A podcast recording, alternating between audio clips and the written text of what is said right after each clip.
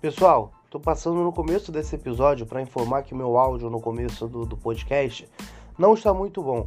É, a gente está testando uma nova plataforma para gravar o podcast online e é tudo uma fase de teste ainda. É, espero que vocês compreendam aí e vamos embora para esse episódio aí que ficou muito maneiro. Tamo junto, valeu! Começando mais um episódio do podcast Boleiragem Carioca. Eu me chamo Pedro Gabriel e hoje na bancada comigo temos Luiz Rafael, Alan Calçada e Lucas Pereira Cavalcante. Fala aí, Lucas. Fala aí, rapaziada. Tivemos probleminhas técnicos aqui agora, mas tá tranquilo. É... Salve, salve família. Então, estamos aqui mais um, com mais um Boleiragem Carioca. Então, queria novamente agradecer de estar presente aqui nessa bancada maravilhosa. E passa a bola aí pro Alanzinho começar da a iniciar o podcast. Alanzinho, primeiramente o um negócio. Quem domina esse podcast sou eu, então quem passa passa a bola para um ou para outro sou eu, não é você. Qual é, mané? Mas aí, Alanzinho, como é que você tá, cara? Pô, vai cortar isso aí, né? Não, é reverência. Nosso podcast é tá reverente e bem-humorado. Tá puto. Ah, então fechou. É... Boa noite a todos. É... Muito feliz por estar aqui novamente. Com alguns problemas técnicos aí, já estamos na chamada há muito tempo, mas agora conseguimos é... abrir de um, de um jeito bom. E vamos seguir aí até o final do programa, se tudo der certo. Luiz Rafael. Fala rapaziada, mais uma vez um prazer enorme estar aqui com vocês. Mais uma semana, né? Complicada para nós rubro Estamos aqui para poder comentar mais um pouquinho futebol carioca com vocês. Luiz, essa semana tivemos a. Essa semana não, né? Ontem tivemos a partida entre Flamengo e São Paulo, 2 a 1 no Maracanã. A estreia do treinador Rogério Senna. Como é que você viu. Como é que você viu o Flamengo nesse jogo, cara? Você acha que já deu para ver alguma coisa do Rogério Senna ali? O que, que você achou da demissão do Domi? Como é que você, você viu essa chegada do, do Senna ao Flamengo? Tem tudo para dar certo? Então, cara, é, comentando muito do que a gente já tinha comentado em off antes. A saída do Domi eu entendo como algo bem necessário no momento porque o Flamengo já estava assim, com, começando a acumular vexames. Já era o segundo 4 a 0 sem encontrar o 5 a 0 Del Vale. Então já estava se tornando uma coisa que não, não tinha como dar continuidade. É, eram muitos erros que ele continuava insistindo, não mudava aquela forma dele de, de jogo que não estava dando certo nosso desempenho contra os clubes que estão na briga direta pelo título está horroroso. Se não me engano, tipo, quase menos de 10% de, de vitória contra os times da parte de cima da tabela. Então, para quem busca o título, não estava viável. É, a chegada do Ceni eu, vejo com bons olhos. É uma boa aposta. O Ceni é um, um técnico pouco rodado, mas que fazendo, vinha fazendo um bom trabalho no Fortaleza. Acho que a gente nem pode querer avaliar aquele trabalho que ele fez no Cruzeiro pela fase que o clube se passava. É, então, muitos jogadores boicotaram a, a, passagem dele, a passagem dele pelo clube e acabaram dificultando ainda mais o trabalho dele em um clube que já estava afundado.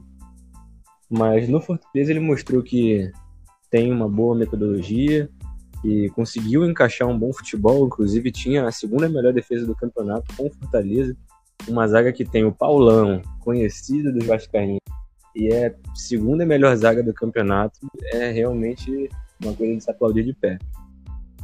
É... Obviamente, o grande objetivo de todos os flamenguistas desde a saída do Jorge Jesus era a contratação do São Paulo, mas logo que o Jorge Jesus saiu, ele tinha acabado de assinar contrato com o Galo, então era uma coisa inviável. É, Kudê era uma boa tentativa também, mas ele já tinha fechado o contrato com o Celta de Vigo agora. Então, o que vinha logo depois era o Rogério Senna, pelo bom trabalho que ele vinha fazendo no Fortaleza. E nesse primeiro jogo, cara, eu já fiquei bem otimista mesmo com o trabalho dele. É o que eu conversei com muita gente, tipo, veio me perguntar sobre a partida. Essa foi uma das partidas que eu mais fiquei revoltado. E, cara, não, não tem como entender como o time perdeu aquela partida. Eles perderam, desperdiçaram tantas chances de gol, cara. Eles pressionaram. Os caras não conseguiam sair tocando a bola, tanto que eles devem ter finalizado três ou quatro vezes no máximo no jogo. E fizeram dois gols. Em compensação, o Flamengo, que amassou eles o jogo inteiro, fazendo, press... fazendo pressão alta, roubando a bola ali na saída do... logo na saída do goleiro. E mesmo assim, cara, não conseguiram converter em gol. Eles criaram muitas oportunidades, perderam muitas, inclusive chances extremamente bobas, cara. Eu tenho aquele print do, do lance do Arrascaeta, que ele rouba a bola e podia ter tocado pro Bruno Henrique. Cara, aquilo ali eu vou. Pode ter certeza que vai ser a semana inteira tendo pesadelos com aquela cena. Aquilo não vai sair da minha cabeça.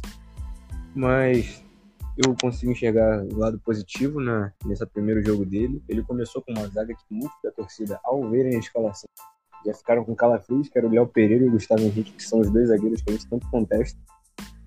Mas que no fim das contas tiveram uma atuação normal. Novamente, um gol nas costas do Gustavo Henrique, porque velocidade é o que está em falta ali. Eu ainda acho um erro continuar mantendo ele no time. Espero que isso mude. Mas que já foi uma atuação bem diferente do que o Domi estava propondo nos últimos jogos. Eu consigo enxergar um Flamengo bem diferente daqui para frente com o Ceni no comando do time. Essa semana eu vi muitos jornalistas falando que o Flamengo poderia acabar enfrentando um problema por conta que no Fortaleza todos os jogadores eram menores que o Rogério Senna. É, e agora no Flamengo todos os jogadores são ou do mesmo tamanho do Rogério ou inclusive maiores. Mas eu particularmente acredito que isso não vai dar problema porque a chegada dele foi muito bem recebida é, portais falaram que, que o Senna era o nome preferido do, dos atletas e quando ele chegou ele já teve um contato muito bom com os líderes do elenco. Felipe Luiz, Diego Alves, entre outros. É, mas eu queria passar essa bola agora pro Alan. Alan, você acha que o Senna pode ter esse mesmo problema que ele teve no Cruzeiro ano passado ou você acha que, que o elenco do Flamengo vai abraçar ele? Como é que você viu essa partida aí contra o São Paulo? Passa seu panorama aí pra gente. Bom, é, para começar, é, essa sua fala é interessante, né, de que alguns jornalistas comentaram de que o Ceni poderia ser, ser menor. É, eu, eu, tenho que discordar, acho que desses jornalistas, o Ceni é uma das maiores figuras do futebol brasileiro e mundial, pelo menos na minha opinião e na opinião de com certeza São Paulinos, que é, no, no, o elenco do Flamengo é recheadíssimo de craques, mas que é, o, eles foram campeões do, da Libertadores ano passado, brasileiro, tudo isso. O CN fez isso, inclusive sendo o melhor jogador, sendo goleiro, o que é uma coisa extremamente rara, né? Geralmente o melhor jogador de uma competição é o atacante, é o meia, é, aí mais raro ainda, zagueiros, mas mais raro do que os zagueiros, o goleiro. É, o, o Senna, eu acho que ele tem um, um, um tamanho é, é, muito grande, muito grande. É, mas, é, mas é bem interessante essa, essa, essa constatação, essa constatação não, nessa né? essa dúvida que, que, os comentaristas tiveram. Mas eu acho que o, o elenco do Flamengo vai abraçar. É, o Ceni parecia muito à vontade na, na sua chegada ao clube é, o Felipe, o, o Diego Alves, todos eles realmente parecem ter abraçado muito bem o, o Rogério e passado isso para os outros do, do grupo. E sobre o jogo, é, repito o, o que o Luiz falou, o Flamengo jogou melhor. É, já vê uma mudança de postura. Eu estava vendo uma entrevista antiga do, do Rogério falando que ele gosta de, de marcar pressão, só que o material humano que ele tinha no Fortaleza não tem como comparar com o que ele tem no Flamengo. E a gente viu muito isso no primeiro tempo, principalmente.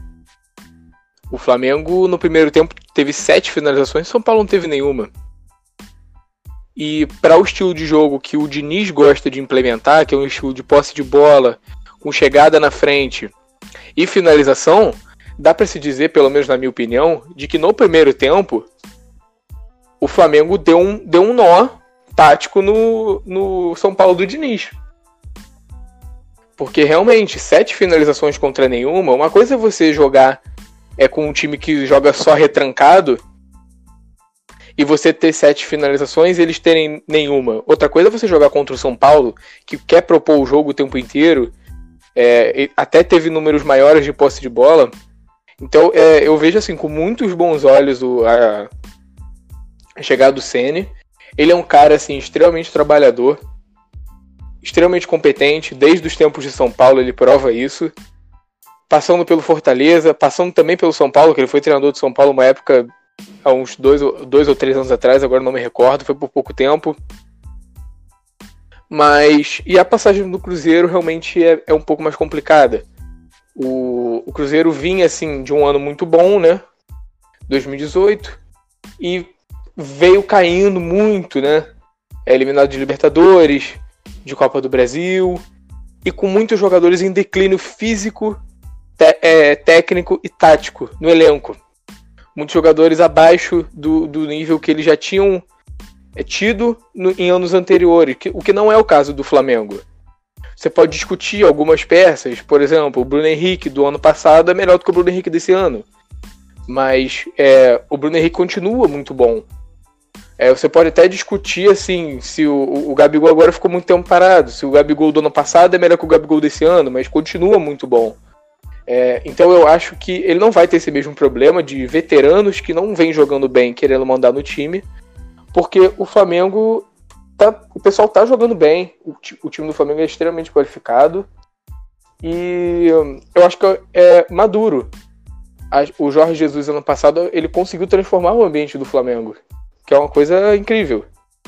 É, ele pegou um elenco estreladíssimo e foi campeão de tudo. Muitas, muitos clubes, muitos clubes não conseguem ser campeões com um elenco estrelado no primeiro ano de trabalho. Isso é completamente normal. O Jorge Jesus conseguiu com muito mérito deles, com certeza. Então, assim, eu vejo com muitos bons olhos. E eu acho que não vai se repetir esse problema, não, Pedro. O Jorge Jesus ele fez algo que provavelmente a gente nunca mais vai ver no Brasil. Nunca mais é até demais, mas bem difícil é, é, que aconteça novamente. O cara chegou em seis meses, fez o time do Flamengo virar uma máquina que destruía todo mundo que entrava lá na frente. Eu acho que vai ser muito difícil. E o parâmetro que o torcedor flamenguista hoje tem para bom futebol é aquele time do, do Jesus. Então acho que qualquer um que chegar no Flamengo hoje dificilmente vai apresentar aquilo que, que o Jesus apresentou e vai ter uma cobrança em cima disso. Mas eu espero que o Rogério tenha tempo sim para trabalhar, porque como o Alan falou, é um cara muito sério, trabalhador. Eu acho que tem tudo para dar certo. É, passando agora a bola para o especialista tático aqui da, da bancada. O cara que fala de tática absurdamente. Lucas Pereira Cavalcante, Big. Como é que você viu essa partida, cara? Pô, primeiramente, agradecer que eu nem sabia que eu era especialista tático, né? Pô, nem sabia que eu tinha essa moral toda. Pô, mas eu. É, falando do Rogério no, no Flamengo, eu gostei, porque, pô, eu acho que pra mim é o melhor técnico brasileiro. Não de resultado, né? Porque o time que ele tem é, não é tão forte. É, mas de trabalho, é, o trabalho dele no Fortaleza é espetacular. Ele ganha dois, se eu não me engano, dois campeonatos cearense, Copa do Nordeste, Série B. Ganha praticamente tudo que ele tinha que ganhar, né? Que o, que o elenco dele alcançava porque brasileiro e Copa do Brasil era muito difícil. É, e eu acho que é um cara que é, é, muito vencedor. Se eu não me engano, acho que o Murici chega a falar isso. O Rogério gosta muito de. É, tem essa vontade gigantesca de querer ganhar os negócios. E como ele já tinha ganhado tudo que ele podia no Fortaleza, é, chegar no Flamengo agora com, é, com vontade de ganhar tudo que ele ainda não ganhou como técnico, que é Libertadores, Brasileiro e Mundial, Pô, então o cara deve estar tá com sangue nos olhos. E falando um pouco do jogo, eu vi boa parte do jogo. O Flamengo não chegou a amassar o São Paulo, tipo, absurdamente. Óbvio que sete finalizações a zero é um número considerável. Mas assim, não era que nem era no, no, ano passado, que o Flamengo simplesmente passava o carro em cima de todo mundo. Era, chegava a ser até chato de ver o jogo. Porque, pô, você botava no jogo do Flamengo sabia que, pô, 10 minutos de jogo já ia estar 2 a 0 pros caras. Era absurdo. Não tinha, não tinha como, cara. Era um bagulho, porra. Não tinha o que fazer. É, o primeiro tempo, não, eu vi gente falando que o primeiro tempo que o Flamengo jogou lembrou o Flamengo do Jorge Jesus. Eu não vi isso porque não tinha a dominância que tinha o do Jorge Jesus, mas óbvio que o Flamengo jogou muito melhor que o São Paulo. No segundo tempo deu uma equilibrada, porque o Flamengo cansou um pouco e o Rogério teve que abaixar a linha do time, né? Então deu espaço para o São Paulo poder sair. O, e o negócio, eu não vi os gols. Eu, eu tava fazendo outra, outra coisa e eu acabei não vendo nenhum dos dois gols da partida. O, tanto do primeiro gol do Brenner como o gol do Gabigol. Eu, eu voltei para ver o segundo tempo e já, já tava 2 a 0, já tava 1 a 1 e não tinha entendido nada. Aí a partir disso que eu comecei a ver o jogo, é... O jogo foi um jogo bom, os dois times querendo jogar, é, querendo ganhar. O, o Flamengo tem peças infinitamente melhores que o que o do que o do São Paulo, mas que jogam é, do mesmo jeito, é, taticamente iguais, né? São 2-4-4-2 ali. Só que as peças do Flamengo são infinitamente melhores.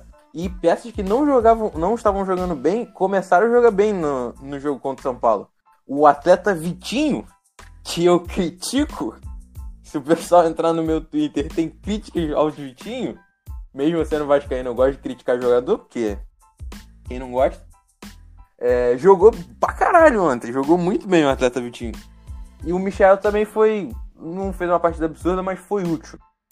E o Flamengo pecou nas finalizações, não nas finalizações, mas é, pecou ali na, na hora de fazer o gol, tanto no último passe quanto na finalização o, gol, o até o que o Luiz falou do, do Arrascaeta, o gol que ele que ele perde dentro da área. Cara, aquele gol ali, se ele dá um toquinho de bico pro Bruno Henrique, era gol, tá ligado? Era 2x1 um, é, Flamengo ali pronto, acabou.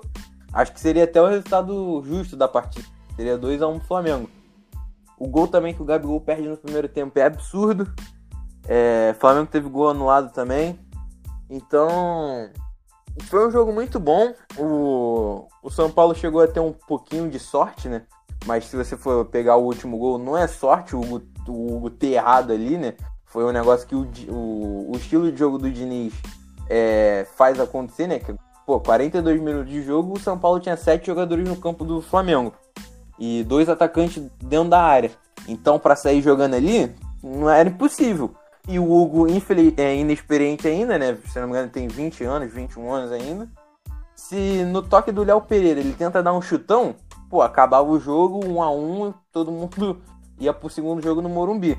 Só que ele foi. A falta de experiência fez com que ele tentasse ele driblar o, o Brenner e acabou acontecendo o que aconteceu, né? Eu achei um resultado meio injusto, não era pra ter sido 2x1 pro, pro São Paulo, mas o jogo ainda tá muito. O, o, a part... o confronto ainda tá muito aberto, porque o time do Flamengo é muito bom. Vai ter. Vai ter dois dias para trabalhar até o jogo contra o brasileiro. Depois mais, vai ter mais dois dias para poder é, trabalhar até o, até o segundo jogo do, da Copa do Brasil. E eu acho que tá muito aberto. Eu, se fosse para escolher quem vai passar, eu escolheria o São Paulo pela vantagem do primeiro jogo, né? O São Paulo tem a vantagem do empate, mas o confronto ainda está muito aberto. E que passezinho medíocre esse do atleta Léo Pereira, hein? Porra, o cara num jogo de quarta de final de Copa do Brasil, recuar a bola pro goleiro, porra, naquela altura do jogo, e errar um passezinho ridículo daquele, tá de sacanagem também. Eu ia ficar muito puto se fosse no meu time. Cara, bem lembrado nisso, Pedro, que é uma coisa que eu até esqueci de ressaltar no último podcast, cara, episódio. Cara, o time do Flamengo, eu não sei. Cara, tipo assim, obviamente, a gente preza por um futebol bem jogado, pelo toque de bola, pela saída, com a bola no chão e tudo certo. Mas, cara, eu não entendo qual a necessidade de tantos passes para trás que o time do Flamengo dá. tipo, tem jogadas que não tem necessidade nenhuma de voltar a bola, volta a bola só pra, ficar, só pra ficar, tipo, correndo esse risco. Uma jogada, tipo assim, simples. Obviamente, você vai, sei lá, arriscar um passe pra frente, tudo bem. Mas é muito mais, mais difícil você tomar um gol tocando a bola pra frente do que você tocando a bola pra trás. E eles muitas das vezes insistem em ficar trocando esses passes ali atrás.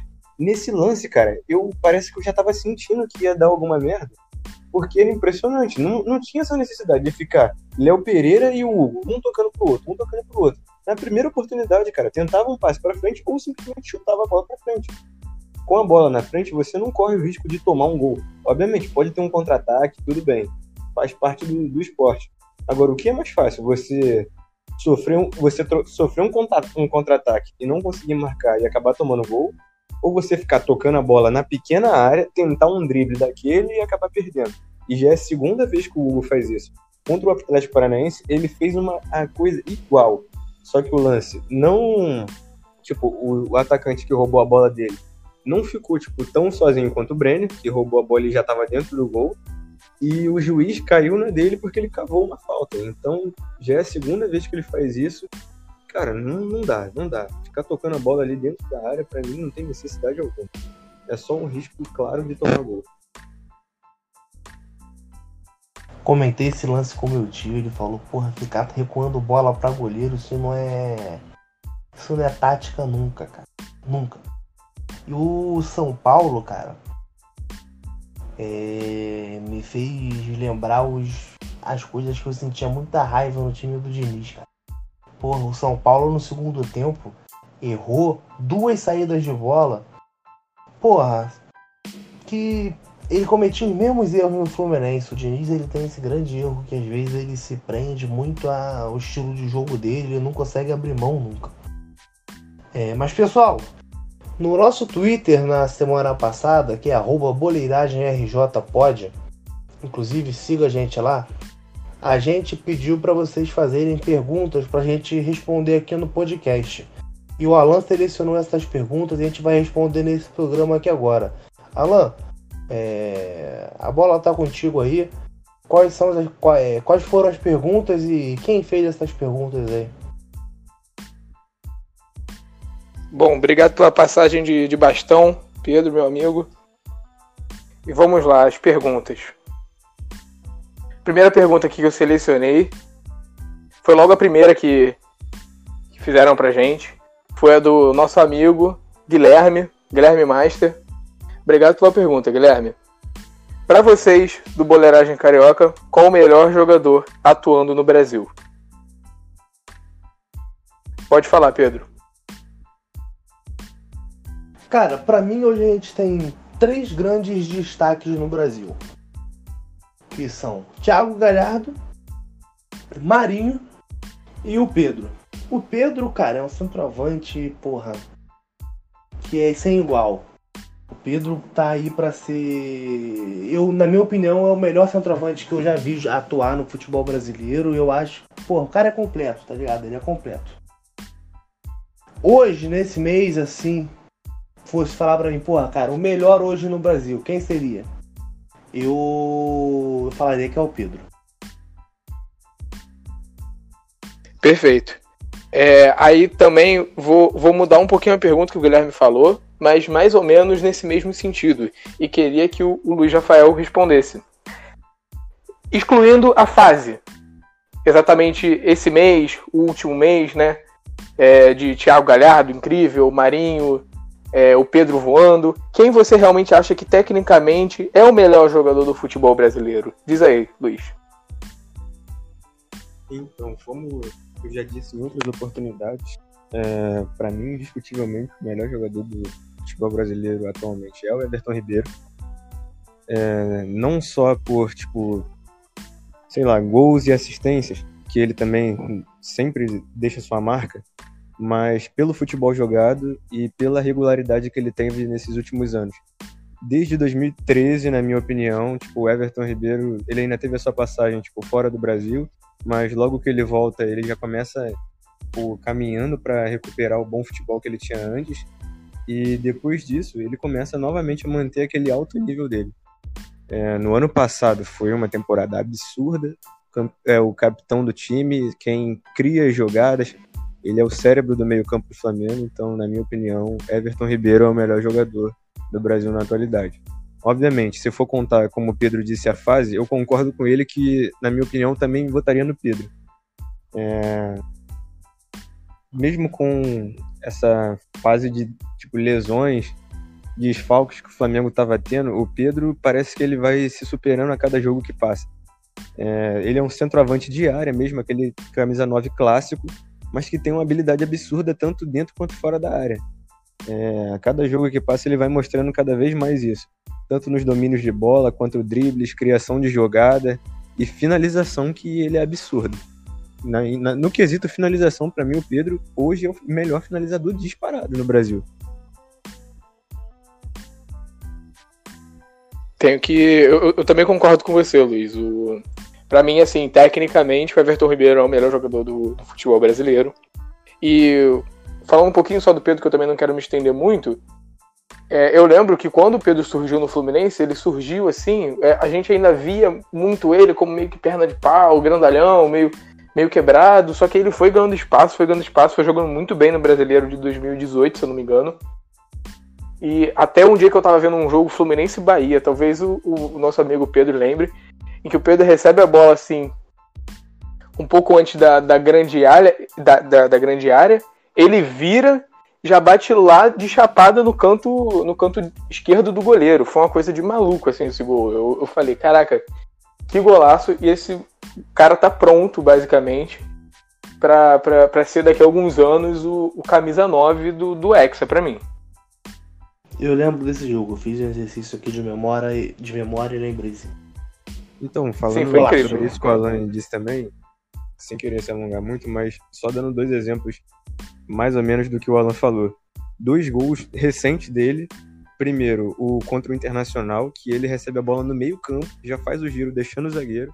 Ele leva a bola, e cara, de fora da área, ele dá um tapa colocado, tipo, no canto. E o Lomba, tipo, nem, nem se mexe. Ele só vê rasteiro, né? porque realmente não tinha o que fazer. Um tapa rasteiro de fora da área, tipo, sem chance nenhuma pro goleiro. E o outro agora já na Copa do Brasil, que, tipo, novamente, ele recebe a bola de costas, já tirando do zagueiro. Ele sempre, cara, é impressionante como de costas, é dificilmente algum zagueiro pega a bola do Pedro. Ele já vira para finalizar. Ele recebe a bola de costas, o zagueiro cai, ele já vira e dá o tapa colocado de canhota no ângulo. Tem chance pro goleiro também. O Pedro, ele é um então, cara completo, A habilidade de né? finalização dele é absurda. Ele é completo, ele é habilidoso, ele chuta bem, ele cabeceia bem, faz um pivô, porra, absurdo. O cara ele é completo. Ele tem tudo para ser um dos melhores centroavantes do mundo. Isso eu posso falar tranquilamente. O cara é muito bom.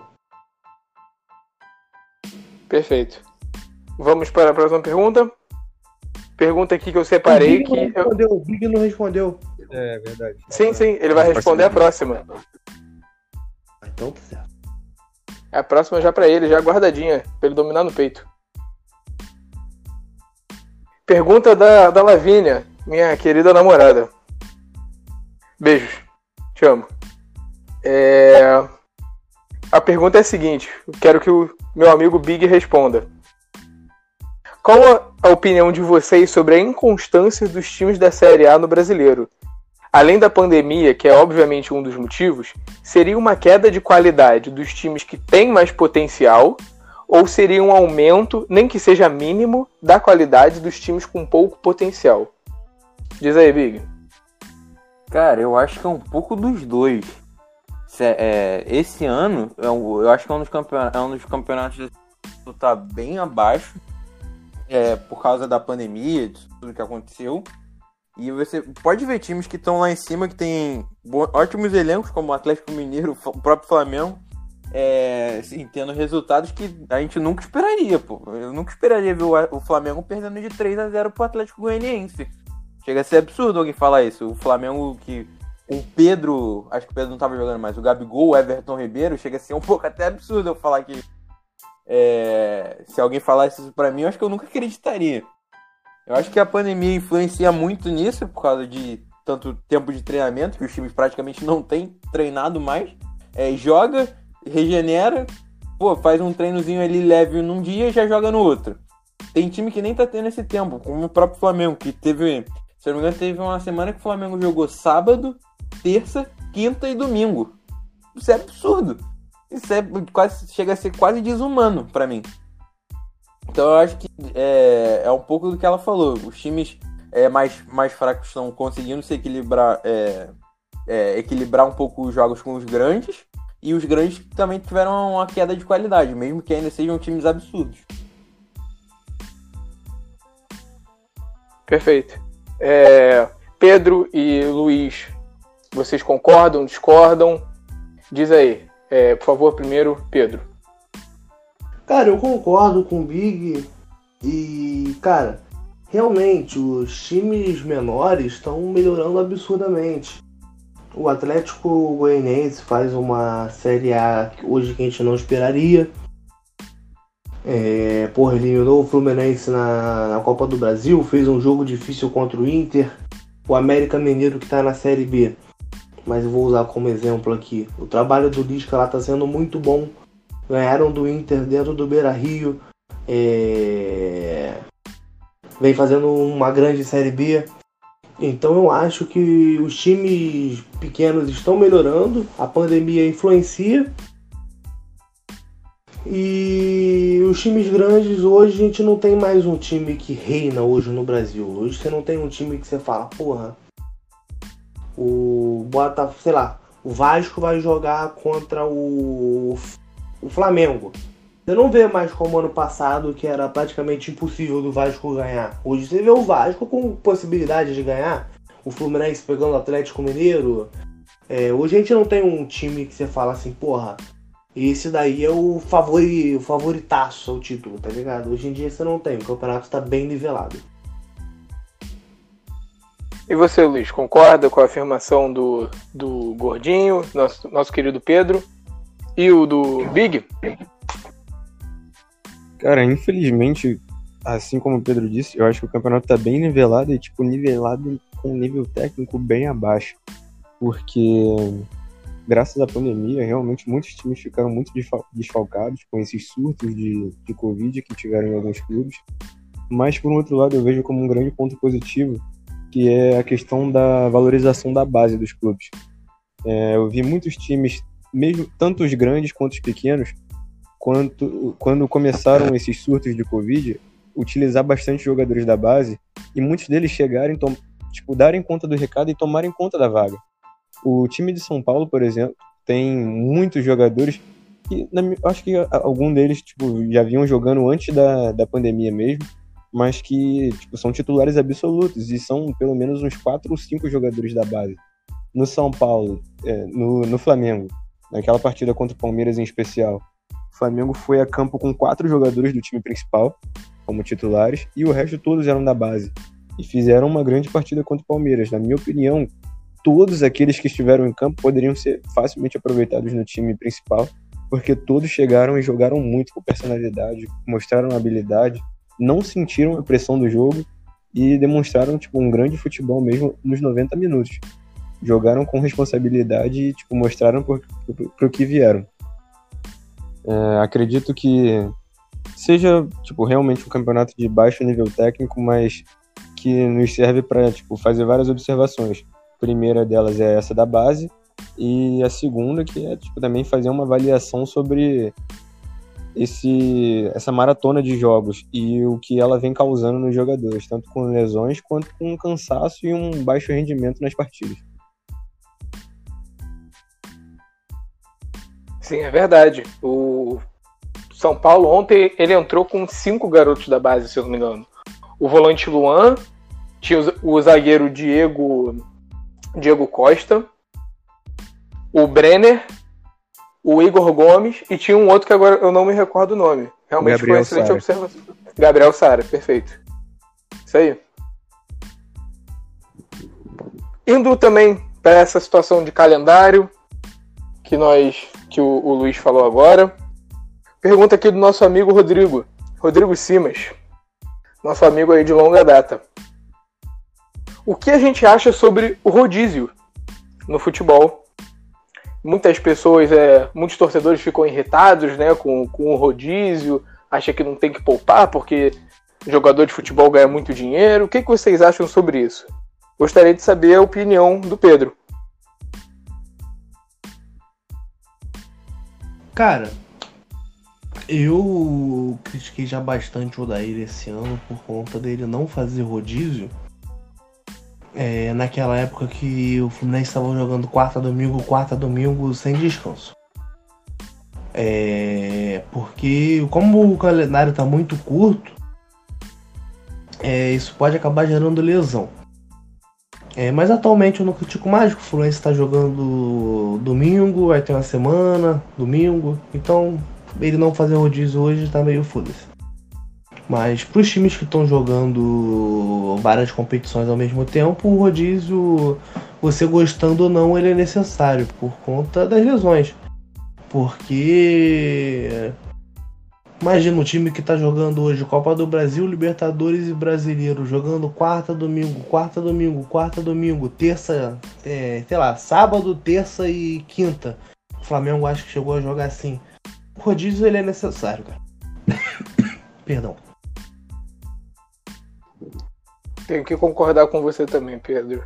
Queria saber a opinião do Big também sobre esse assunto. Se ele concorda, discorda ou se tem algo mais a acrescentar.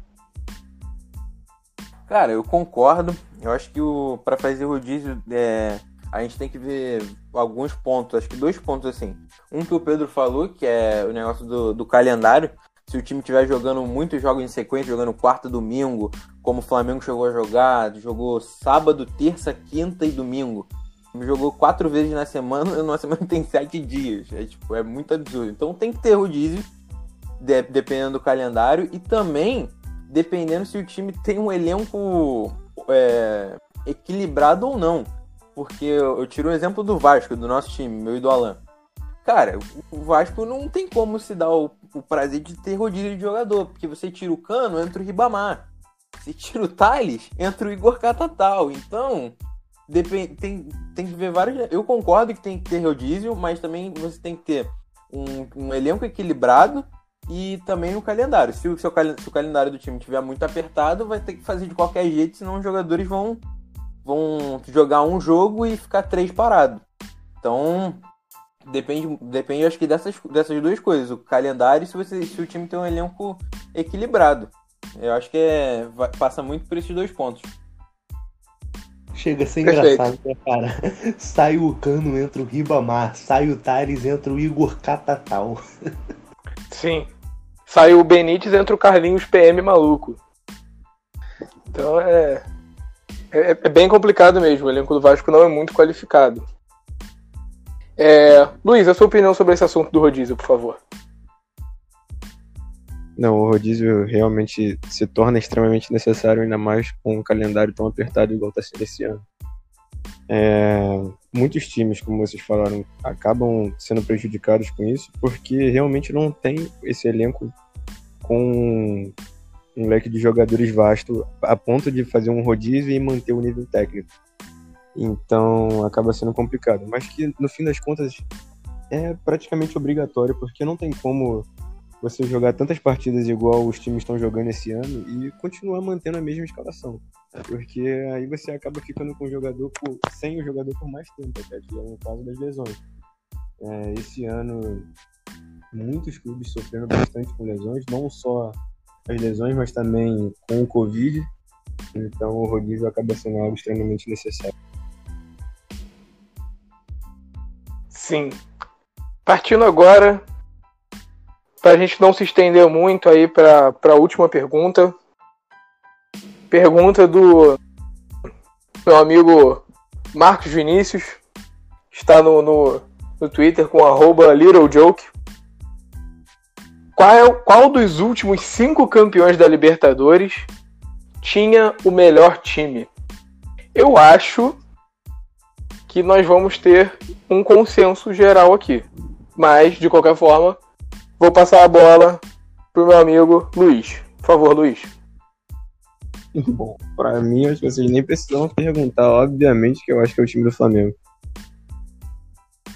Sem dúvidas, o time do Flamengo de 2019. Eu tenho um plays assim que é, eu acho o time, o time de 2019 do Flamengo, eu acho que é o, o melhor time do século, de 2010 pra cá, do século não, do, da década. É, Respeite é, é um o Fluminense absurdo, de 2012. Não, não chega, não chega. Respeite o Vasco de 2013. Não, não chega, esquece. não chega. Não Cara, chega, pô. Esse não chega mesmo. Citaram, por exemplo, é igual, é igual o Big falou. Realmente, eram times que tinham excelentes jogadores, mas que é. muitas das vezes é, acabavam sendo decididos pelo talento individual. O Fluminense de 2000, 2000 quanto? 2012, 12. né? Tipo, o time era muito bom, mas, obviamente, tinha o Thiago Neves, o Conca e o Fred, que eram Fred do time. E outras posições tinham jogadores não tão bons. Cara, não tem uma posição desse time do Flamengo de 2019 que você olha e fala: caramba, esse ali jogou mais ou menos. Concordo. E aquele time do Fluminense é? de 2012 não apresentava um futebol vistoso. Eu fico imaginando aquele time de 2012 na mão do Murici. Porque o time de 2010 jogava muita bola. O de 2012 não. Pô, aquele time de 2012 na mão do Murici, filho, a gente ganhava Libertadores, porra, com a mão nas costas. O time era, porra, muito bom. Só que, porra, não apresentava nenhum futebol absurdo. Mas, o Fluminense, hein? O Fluminense nesse ano chegou a ganhar do Boca Juniors, não ganhou? Na, lá na Bomboneira. Ganhou, ganhou. O Fluminense 2012. Não ganhou? A gente ganhou do Boca duas vezes na, na O Palmeiras vezes. do Lucas Lima também. Isso que eu ia Um falar, milhão por mês! Você tá falando muito. muito não, mas você tá querendo comparar o Fluminense do eu achava muito fraco e ganhou.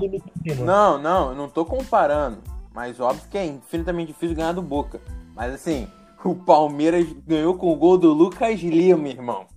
O gol do Lucas Lima e do Keno. Acho, acho que o Fluminense ganhou duas vezes do Boca na bomboneira. Acho que em 2008 não me lembro se ganhou. Mas em é. 2012 a gente ganhou. Só que, porra, perdemos no Engenhão. Perfeito. Passa a bola agora pro, pro Pedro para ele fazer o, o encerramento aí desse nosso episódio. Por favor, Pedro. Alan, comandou o programa muito bem. Tá de parabéns. Então, pessoal. Obrigado, amigo. Esse foi mais um episódio do Boleiragem Carioca. É, eu me chamo Pedro Gabriel e se Deus quiser estaremos de volta aí no próximo programa, que não sabemos quando será gravado, mas Sigam a gente no Twitter, que é para você ficar por dentro de todas as notícias e participar de futuros programas também. É, nosso Twitter é boleiragemrjpod. Esse foi mais um Boleiragem Carioca, o podcast que não tem nenhum compromisso com a imparcialidade. Abraços e valeu!